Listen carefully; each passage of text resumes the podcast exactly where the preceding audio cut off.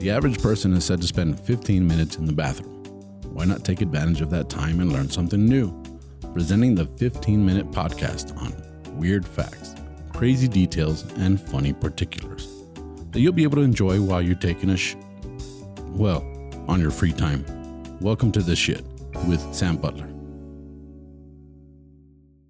Welcome to another episode of the Shit Podcast. Thank you for joining us. I'm Sam Butler, your host. I have a very special guest with us today, a good friend of mine here from Leyendas Legendarias, uh, Joe Badilla. I'm here. How's it going, bro? Oh, always good. Always good. always good. Glad to have you back, man. It's always I'm a good. Time. glad to be back. Yeah, I have a. We have, we're doing a very. It's, this is a 15 minute show as well. It's not like the one we just did that was uh, this the 9/11 That was episode. special. It was a special.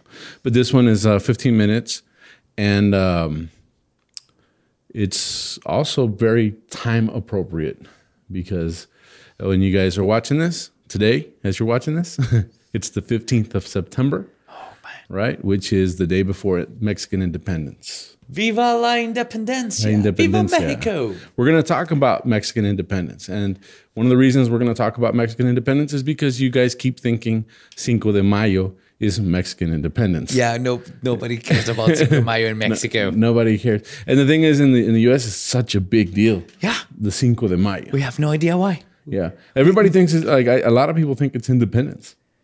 And it's not. Cinco de Mayo, it's like, I think a, a fish ate a, a donkey. and then the French came in and then they made some pies and the Mexicans ate. It's something like Mexico does, has no idea what happened Cinco de Mayo. Well, it was a battle that y'all won, and uh, it was a big deal because it was the French. You guys beat the French. Oh, ooh, that's so fucking hard to It- do. It was hard to do back then. well, too. Yeah, and you guys won, so it was a big deal. And and uh, Cinco de Mayo became a celebration, but the way that it took off into the United States was amazing because it's think like it, it rolls off the tongue easier. Cinco de Mayo, then. it's like it's like Yes, the, he says de Septiembre. Or like- 15 de Septiembre. it's like the Me- it's like the Mexican version of St. Patty's Day. It- I was going to say that. It's exactly You the know? same thing. Hey, we're gonna get drunk. We're gonna have a good time. What you know? What St. Patty's Day about? Eh, that's not about snakes. They drove them all out, and We don't care. It's so- we just wanna where get we can drunk, you know? Fucking drink. But in Mexico, it's not even a big deal. Like I've been here on the Cinco de Mayo, and nothing's happening. Oh, no. No, At all. It's like another. It's like another Tuesday. you It's don't like- even get a school day off. Well, it's like they, in the U.S. It's really big to have Taco Tuesday everywhere, right? You have Taco Tuesday. Week. I know. I just go. That's just a regular day in Mexico. You know, there's no. It's Taco Tuesday, Wednesday, Thursday, Friday, Saturday, Sunday. You know, but uh, it's just tacos. You know. Yeah, here it's tacos every day. Yeah, I, Mexicans don't call it Mexican food either. It's not like I'm gonna go get No, we Mexican call food. it We call food. food, food. Yeah, you know. But uh, we're gonna talk about the independence of Mexico. There's some, there's some, there's some interesting facts about the independence of Mexico. For example, um, it took 300 years. 300? 300 years. 300 years was when Spain um, took control of Mexico, enslaved everyone here, and worked them in the mines and the fields. 300. 300 years. Shit. Yeah, 1500s to the 1800s. Spain didn't, they refused to call it Mexico. They called it New Spain. Yeah, the new Spain, La Nueva España. Yeah, New La Spain. Nueva España. Coño. Yep. And so, um, 16th of September, um, Don, uh, let me see. Miguel Hidalgo y Costilla. Yeah, yeah. Miguel Hidalgo y Costilla. He's got like Don Miguel Gregorio Antonio Ignacio Hidalgo Costilla Galaga Mandarte Villaseñor. They had fucking ridiculous but amazing names back in the day. Yeah, it was like a family line, you know, like Yeah, it's like, I mean, like, 1,200 ancestors behind me. I am Jose Antonio Ibadia from Pradera Dorada, son of Antonio Badia de Pazos o San Martín Portillo, Esquire. Dot com oh, 2.0 You killed my father. slash. prepare to die. You know? Sorry. Fuck. yeah, that was a good movie, man. The, um, Love Princess Bride. yeah, Princess Bride, you know. But Father, they knew they knew him as Father Hidalgo because he was a priest, Yeah. and he was the guy who actually did the Grito de Dolores, Right. right? Which in English, uh, I saw some translations that said um, the cry Of pain. of Dolores. That's how they translated it, but it's actually of sorrow. Yeah. right? So it's the cry of sorrow. And so what he pretty much did is uh, he got out, rang some bells at the church, got on some steps, and he cried out for the injustices that were happening. And this happened on the 16th of September, Right. right? It was supposed to happen October 2nd. What? Yeah. They had it planned. It was like, we're going to do this October 2nd. Cool, cool. You're Right, good with right it? before Halloween because Yeah, yeah. we can get the party on and everything. Or we have my costume. yeah. Um, I'm gonna they go were- as La Llorona. Yeah, what happened was um, the Spanish government was finding out about all these little conspiracies that were going on, and they were finding out who's doing it, and they were killing them off. So I had to fucking So he's like, "All right, forget it. We're doing it now." fuck it. Yeah. So the, the sig- could- that'd be weird, right? The second of October, Yeah. right? It's It close doesn't- to it doesn't- Halloween. It's it not- doesn't roll off the tongue No. the same, you know. El 2 de octubre. No, it does not. So um, this happened in 1810. And I know that like uh, Jose Ortiz Dominguez, Mm-hmm. she warned everybody that this shit was going on. I remember that. Yeah. That they and were onto them and that shit was going on. They he, she saved them from there. like uh, I'm, a I'm glad. I'm glad you brought it up. It's a little bit further down uh, in my research, but let me see. It's the women in the Mexican War of Independence, Oh yes. right? Get to that because they were Um, badass. Leona Vicario was a key figure in the Mexican War of Independence. She dedicated herself to informing the insurgents about movements in Mexico City. Josefa Ortiz de Dominguez made her name in history for bravery. She risked her life in the War of Independence. She's known for her role in alerting the rebels insurgents that Querétaro conspiracy had been discovered by the Spanish. Ahí vienen cabrones, córrele, córrele. yeah, you know. Yeah. I mean, I think about um, like even like in World War II, uh, the French resistance. Yeah. And and the way those guys had to like uh, be secretive. That and- was Ah, like fucking guerrilla Eh, right? Uh, stuff. Uh, Yeah, and, and then the, the Gestapo was like also like we're gonna figure this out. So this happened in the 1800s with Mexico. Ah, God. So there was key women. Um, a woman named La Costeña provided food for the warriors. I think that was the nickname, La Costeña. Uh, It means- probably. it I means mean, from, the coast. right? I don't. But it's weird that it said La Costeña. Well, I guess it's, she's known. I mean, is she a legit woman? I don't know. You know, She probably brought them cans full of uh, Spicy. pickled uh, jalapenos Jalapenos, yeah. and, and chipotle peppers. But see, I never knew that because that's a big brand. I did not know that either. La Costeña, and it, and, it, and it refers back to this woman that would bring food to to. Uh, And to I had no everybody. idea. And I was born in because in Mexico they indoctrinate you from from um, the the first day in school. They'll teach you about everything about the has to do Mm-hmm. with revolution, independence, and I've never heard of La Costeña. She brought food to the warriors, and the uh, it says here, Kawalta site, while risking her own life. So she was She did she was uh, smuggling food to the to the insurgents. like a mother would.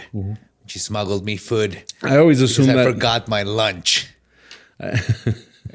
I in high always school. yeah, yeah, your mom was like was taking. I always figured that it was it was some cultural thing to a sexy Latin woman or something, but no. I was like, "Shh, psst, mijo, mijo, eh? yeah. tu lonche. Yeah, you do want- lonche. Here you go. Se te olvidó el lunch. It's a two day celebration. Today, Two day. The the uh, the official Independence Day is a two day celebration. I know. I read it. and I went, what? That's, that's interesting, right? Mexicans celebrate the anniversary of their independence each year, not just on September 15th. They celebrate on the 16th too.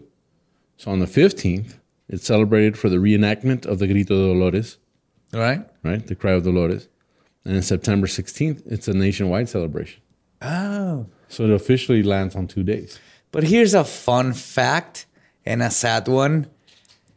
we celebrate our independence the day we said we're gonna fight for independence, not the day that we got independent. Well, it just depends on how you want to look at it. I mean, uh, the Fourth of July is the same thing in the United States. That's Isn't when that the day where you it was- signed? You signed the declaration. oh, we didn't sign. We this, didn't. We didn't win. but till you later. signed the declaration. Yeah, we declared it, and that's what Manuel Hidalgo did. He declared independence. He screamed for independence. He yes. screamed for independence, and so I- I see that as legit because Ish.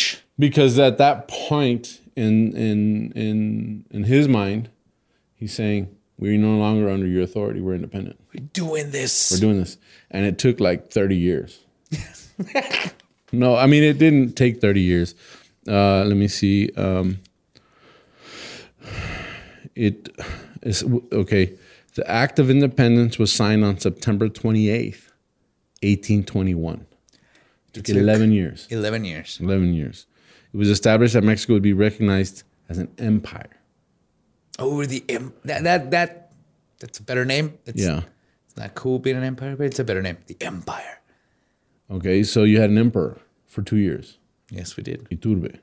Iturbide. Iturbide. That's a better pronunciation. Iturbide. And um, he lost it. And course then it he was, Then it was finally recognized as a republic. Because this, this this is funny because uh, the the whole independence movement was like, let's fucking do this, fuck yeah, and then we got it, and they're like, we doing oh it?" shit, now what? Anybody make a plan? Like, uh, where are we going? Are we gonna be conservative? Uh, uh, do we have a Congress? Uh, are we gonna have a parliament? Nobody thought of that. So it became an empire. Yeah, And you Oh, had, yeah. and you had an emperor. And then um, uh, I've been to Mexico City a bunch of times, and you have a castle. Yes, I believe that was his castle. probably. right? right? And in that castle, um, they have they had all the. Um, if you go, if you ever go to Mexico City, there's a main avenue called Reforma, Yeah, right? And you you go down Reforma, and you can actually see the castle in the background. Mm-hmm. And that was, uh, from what I understand, from my my uh, tour guide in Mexico, he was telling me that um, that used to be called El Paseo de la Emperadora. Ah, I did not know that. Yeah, that was his wife's. That that that was all built for her to cruise up and down, Makes Uh, sense. right? And then later they're like, Mm-mm, it's gonna be called La Reforma. And now everybody's We're gonna we're gonna make reform. protest there. We're gonna reform. your walk, This- your yeah. daily walk. But Spain did not recognize the Mexican independence for 15 years. Of course they do. It finally accepted its defeat when in 1836. 36. Okay, so that's 26 years later. Queen Maria Cristina renounced her property in Spain and tried to recover territory in Mexico, but was unsuccessful. That was- Okay, fuck this. So I'm not the queen anymore in Spain. So I'm gonna go get Mexico back. And then they lost. And then go like, okay, fuck it, you're finally independent.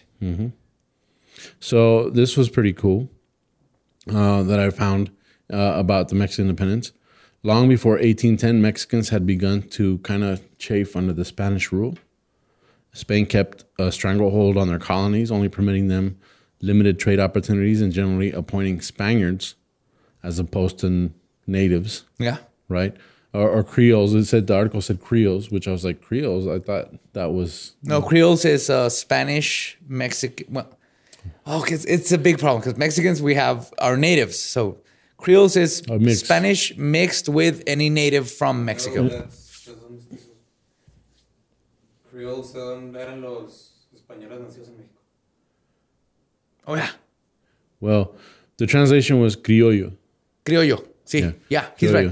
Criollo is uh, Spanish born in Mexico. Yeah. So uh, they didn't appoint any of those guys. You had to be like from Spain to be appointed. So there started to be kind of a resentment, right? To the north, the United States had won its independence decades before, and many Mexicans felt they could too. In 1808, Creole patriots saw their chance when Napoleon invaded Spain and imprisoned Ferdinand the Seventh. who Was a French dude. So Napoleon imprisoned the Spanish uh, king at the time, Ferdinand the Seventh. Yes. When that happened, this allowed Mexicans to go, oh well, uh, we're gonna set up our own government, but we're still loyal to the king. But you know he's in prison right now, so So uh, This is- when he gets out, call me. call me that kind of Right, thing yeah. right so that started before 1810 1810 was that was the actual Oh. Like the starting point, of the, independence yeah, right the spark. the spark yeah and of course um hidalgo father hidalgo manuel hidalgo was caught a year later and sentenced to death and put to death Yes, he was. so he was a, a He had a bunch of lovers and like five kids. yeah That's good for a priest. that's good well, i think it was still allowed back then wasn't it No, it well wasn't. not five but at least one no and was celibacy a and- and thing? No, no lovers. Uh, and uh, yeah, no, it was. It was not allowed. He was was, not a cool allowed. guy. Yeah. So um, we have the woman. It's a two-day celebration. The flag. Do you understand what the flag uh, colors mean? I mean, that's something that Yeah, I know the the red is for the blood that was shed during the independence and the revolution, and the green is for Ireland that gave us beer.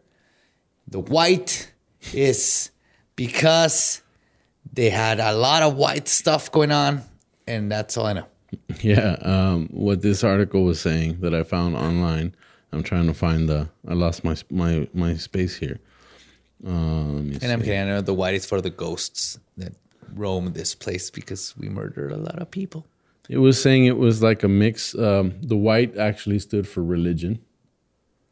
What? Yeah, They didn't teach us that. That's what it says in this article. I'm, I mean, this is stuff I found online, so uh, a lot of this could be BS. I don't know. No, I mean, I mean uh, every history of every country is a lot of bullshit, right? 'Cause the Victors, you know, they write history, and in in Mexico, they there is a lot of like, like uh, you're a fan of they make they try to make you a fan of the like Washington, George Washington.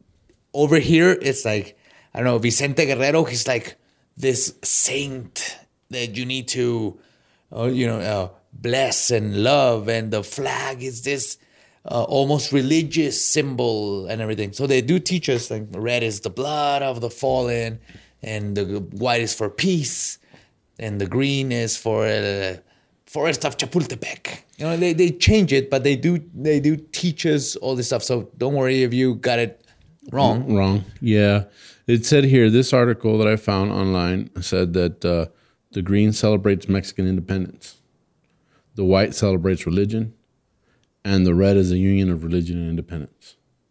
That's horrible if that's true. I don't know. That's kind of hard to believe because how would red and green? how- Yeah, how because would- it makes no sense. Because makes it's, no it's sense, right? color, it make- it- I kind of I always thought I always think of red signifying bloodshed for some reason. And, and Like, Mm-hmm. what what I remember from from like primary school and everything, it was red was the bloodshed of of the heroes of independence. Yeah. Well, we are celebrating the independence of Mexico, and that's something that uh, I mean we're going to wrap it up. Um, do you know? Uh, well, a lot of Americans and people uh, from my part of the world don't understand. Um, don't know who the first president of Mexico was. Do you know who the first president of Mexico was? Vicente Guerrero, Was he? It says Agustin Iturbide. uh, Guadalupe Victoria. Ah, I, I just read about. Yeah. See, because for us, the first president of the United States is a big deal, George Washington. Did you know Guadalupe Victoria is the only president in Mexico for like 30 years that served his whole term? Wow, Yeah, he was legit. he was legit. I thought it First had. one? I thought maybe they named the beer after him, but no, they didn't. No, they did not. I was researching that and like like, a, like, and like his crazy. real name, I don't remember right now, but it's like seven names. Like, and none of them is Guadalupe or Victoria because he was an orphan and he was adopted later. Great guy. For he served his four years. That's the only president that served four years for like thirty years after the independence because everybody got either killed or renounced or just removed. stepped in for 45 minutes while the other guy came in. Mm. Because I told you, we didn't have a plan. It's like the dog that chases the car and then he gets to it. So, Mexico, we suffered that in independence and the revolution. We're like, yeah, we're fucking fed up with this. Let's do this. We got it. oh shit, we forgot to make a plan when we Constitution. won. We we Yeah. Mm-hmm. were not expecting to win. So n- what's next? yeah. Now France and the U.S. both supported the independence of Mexico. Of course they did. Mm. France supported it because uh, they had uh, selfish reasons they wanted to invade. It's French and Spain fucking Uh, Yeah, they were hitting like, "Oh, each "All other. right," like, you yeah, go at it. And the U.S. supported oppositions against the Spanish regime. So the U.S. was like, we want the Spanish gone too. Everybody wanted the fucking Spanish garden. So we're very happy that Mexico is independent. It's a great country in many respects. It's got its problems, but it's it really is a great country. What country doesn't? Yeah. So I, I appreciate uh, being Mexican. I appreciate the. I mean, Mexico's loved around the world, dude. Like anywhere you, You go, know what? It's it's because no matter what the b- bullshit that goes around it, it's people. We have people. great fucking Hospi- lovable, hospitable people. hospitality. Yeah. I mean, you go anywhere and it's just hospitable. They treat you well. I mean, a lot of us that like to travel into Mexico. I mean, we. I have I have a great time. Like I take my kid. Uh, I was able to take my kids to Europe last year, and we had been wanting to go for years, but then they come back to Mexico and they go, "Well, Mexico is pretty cool." Yeah, you have know? a fucking right great like time. and, and we always we always have this thing about how europe is better than than this side of the world and we go europe's better europe yeah it's great i'm not Yeah. not knocking europe no, no, they, were right I, I It's love it. Too. but but But there's a reason y'all left and came here so I mean, it's not the same to go like, oh, it's a beautiful cathedral, but Yeah. it was built in the 14th century with the Medici. Yeah. Wow, beautiful. I saw that. You come to Mexico and uh, Mexicans come up to you. Like, Yeah. Hey, wh- why aren't you drinking? Yeah. Toma una cerveza, cabrón. Vente, puto. Whoa, let's fucking drink. It's love. And then you're partying and you have a hangover and then they'll come over with a clamato and fix food it. everything's And good. you get great And food and that's, that's the difference. I mean, it's Yeah. great so um thank you guys for joining us that's the end of our podcast uh where can people find you on social media Uh, you can find me with uh, Leyendas Legendarias. That's uh, our podcast. Or you can find me personally as El Badiablo with a capital B. No, B.A.D.. Not a capital B. ba diablo Yeah. B A Diablo. Yeah, and I'm uh, tu amigo Sam. And uh, of course, the podcast is uh, Está Cagados Podcast, and it's on my channel on YouTube, uh, Tu Amigo Sam. We're also on all platforms that are for podcasts. Please like and subscribe if you haven't done so. Thank you guys for joining us. And that's been this episode of The Shit Podcast. Thank you. Thanks for coming on. Thank you so much. Viva Mexico. Viva Mexico.